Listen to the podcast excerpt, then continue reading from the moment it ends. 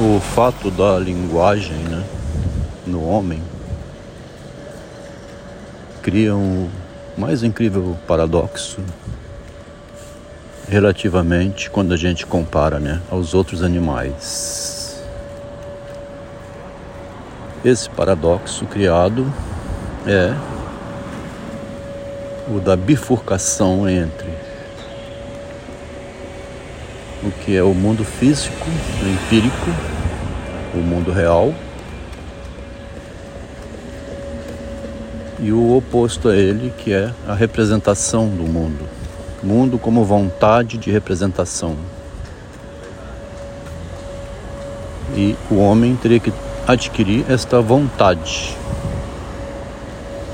Porque pode perder essa vontade, né? A confusão pode ser tal que a vontade escapa, né? Ou escapa, torna-se descontrolada, como naquele andarilho, no andarilho, né? Ou é, paranoica, como em Schreber. Não dá para conversar com Schreber fora da linguagem dele, né?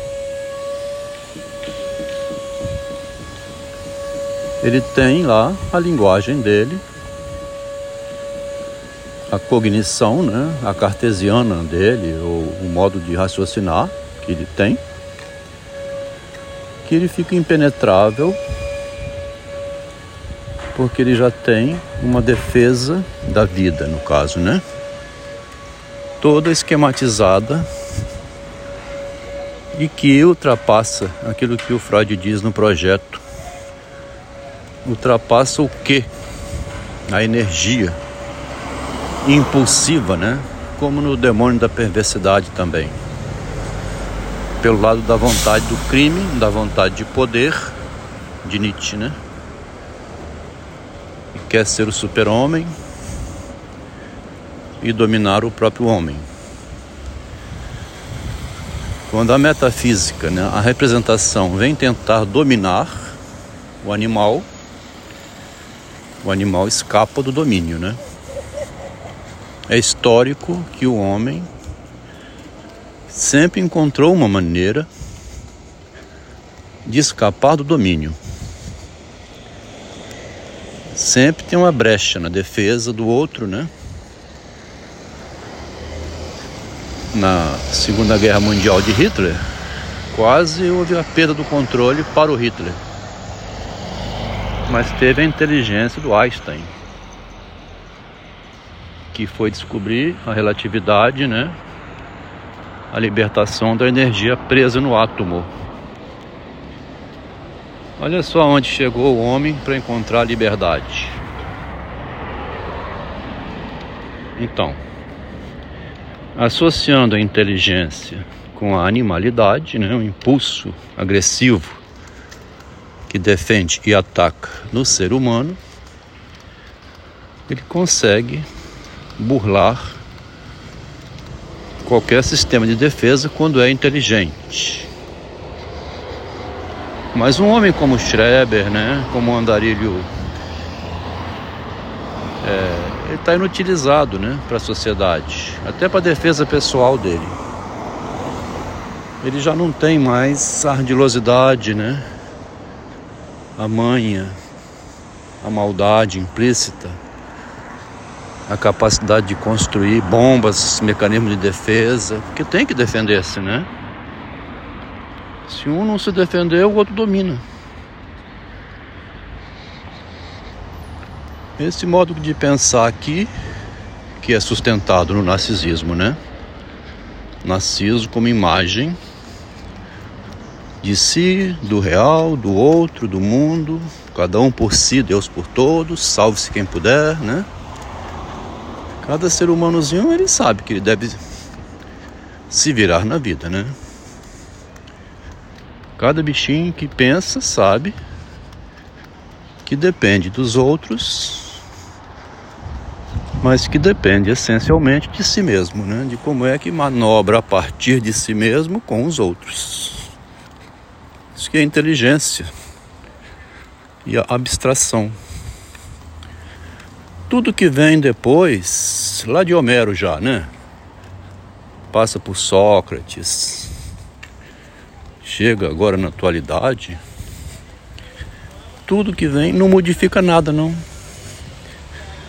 O Ziraldo um dia dizendo: o homem é o mesmo homem das cavernas. Aquele que tinha uma inteligência e um tacape, né? Ele foi aprimorando, melhorando tudo, mas ele continua com a bomba atômica como um tacape. Não tem evolucionismo, o bem, como dizem, né?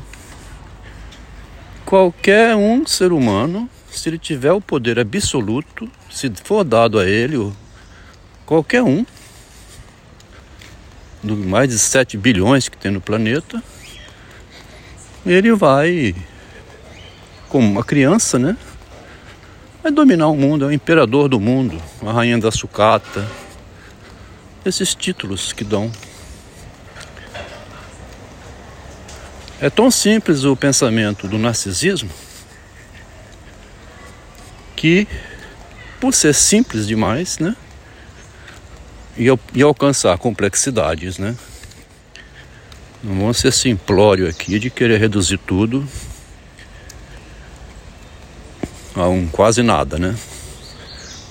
As conquistas da humanidade, a ciência, as cidades, a sobrevivência contra esse vírus que veio, o Covid, né? Tem alta tecnologia desenvolvida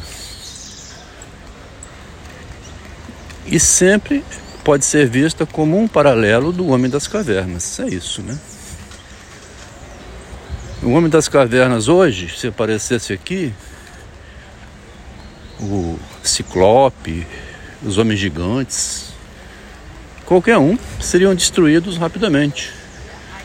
Naquela época tinha que chegar perto com o tacape na mão. Um não atingiu o outro na Europa, né? Lá no Rio, em São Paulo, em Nova York. Então houve esse ganho, que é o ganho que Alexandre usou quando formou o primeiro exército de muitos homens. Né? E também o ganho que teve quando surgiu a pólvora da arma que dá um tiro à distância que foi o motivo do fechamento do Japão. Quando as grandes navegações chegaram no Japão, os homens guerreiros samurais treinados para a luta corporal, eles fecharam a entrada dos estrangeiros porque um homem aleijado sentado numa cadeira de roda podia com um tiro matar um guerreiro que passou uma vida se preparando para a arte da guerra, né? Então, trouxe um acréscimo aí. Mas mesmo com esse acréscimo, capacidade de abater o outro à distância, vírus invisíveis, sempre por detrás tem a capacidade de representar o real das mil maneiras, né, as mais diversas maneiras, e isso é o narcisismo da espécie humana. Seja de uma pessoa como Galileu, Einstein, Freud, que descobre uma novidade, né? E comunica à sociedade e corre o perigo de virar um Prometeu no Cáucaso, sendo punido por ter descoberto uma novidade perigosa, né? Ou que mexe com a estrutura narcísica da sociedade Seja esse, seja um sujeito, seja a humanidade inteira, né? Que a humanidade inteira, ela se protege como um organismo narcísico quando está sob ameaça, como aconteceu no Covid. Todo mundo se fechou, reduziu tudo no mundo inteiro. O narcisismo da humanidade, né? O, a espécie humana estava correndo perigo. Isso é o narcisismo, né? O conceito de narcisismo é aquilo que já vem do Eclesiastes e que se a pessoa tiver o tempo todo atento a ele, ela evita muito sofrimento, recua nas horas que vai quebrar a cara, seja na discussão, seja com as armas, seja com o que for, né? O narcisismo é um conceito imanente na gente. Tem um professor Bem-Vidas que defende essa ideia da imanência. Ele é imanente, a gente vem com ele de nascença, de origem praticamente, mas tem um inimigo que pode me dar uma facada pelas costas. Isso aí não é imanente, né? A surpresa, o tiro, né? O cara que passa correndo e me rouba o celular faz parte da realidade. Eu sei que ele existe. Eu sei até que a morte existe. Eu até posso dizer que a morte é imanente. Mas aí já ultrapassa de linguagem, né? A gente sabe que a morte é imanente, mas a gente não inclui ela não, ela fica fora. A gente sabe que o assaltante é imanente, mas a gente fica longe dele. A gente sabe que vai ter um jogo esse fim de semana de Flamengo e não sei mais quem. A gente não pode dizer o resultado nem prever nada. Né? vai ter o jogo. O jogo é imanente, está informado. E pode até não ser imanente mais, ser suspenso e cancelado. Quer dizer, a pessoa mesma cria uma trapaça, um conceito de imanência, e nem percebe que nesse conceito tem o narcisismo dele, defendendo o conceito, talvez para evitar ver o que está fora do conceito. É, o artigo é tão interessante que teve um grupo que apareceu discutindo, divergindo do conceito, e houve exclusão. Né? Então o conceito de imanência não inclui quem diverge dele. Vê se pode. E depois ainda diz que o errado é o outro que foi embora. Que tinha que concordar, né? Se você não concordar com o meu conceito de imanência, eu te excluo. Quer dizer, assim fica impossível a pesquisa no trabalho conjunto. A gente trabalha em conjunto quando a gente entra revelando a nossa fragilidade e aceitando a presença do outro para construir alguma coisa em coletivo, né? Um me perguntou aqui, rapaz, você né? Eu, falei, eu vou lendo Freud, vou lendo a Bíblia, vou lendo. Agora vamos ler o Aristófanes, eu nunca tive interesse em Aristófanes. Mas em nome da aprendizagem, para agregar a incompletude como compreensão do ser humano, tornou-se útil. Ai do Freud se não tivesse existido Jung, né? Ele não teria visto um homem passando por trás dele, amigo, né? É, traindo ele mesmo. Como é que pode que o Freud não considerou a traição? Né? Em recordar, repetir e elaborar, aí sim, em 1914, ele escreve um artigo que é autocensurado, né?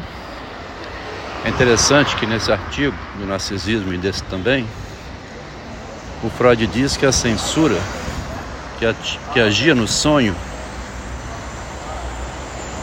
que ele dizia que vinha de fora, é uma censura da própria pessoa. E a própria pessoa se censura então. Enquanto ele vai escrevendo o artigo dele, ele está se censurando para gerar um artigo meio complexo que não aparece a confissão dele. Ele esconde a confissão de culpa do erro da psicanálise, o erro dele, mas nessa confissão é, não é explícita, né?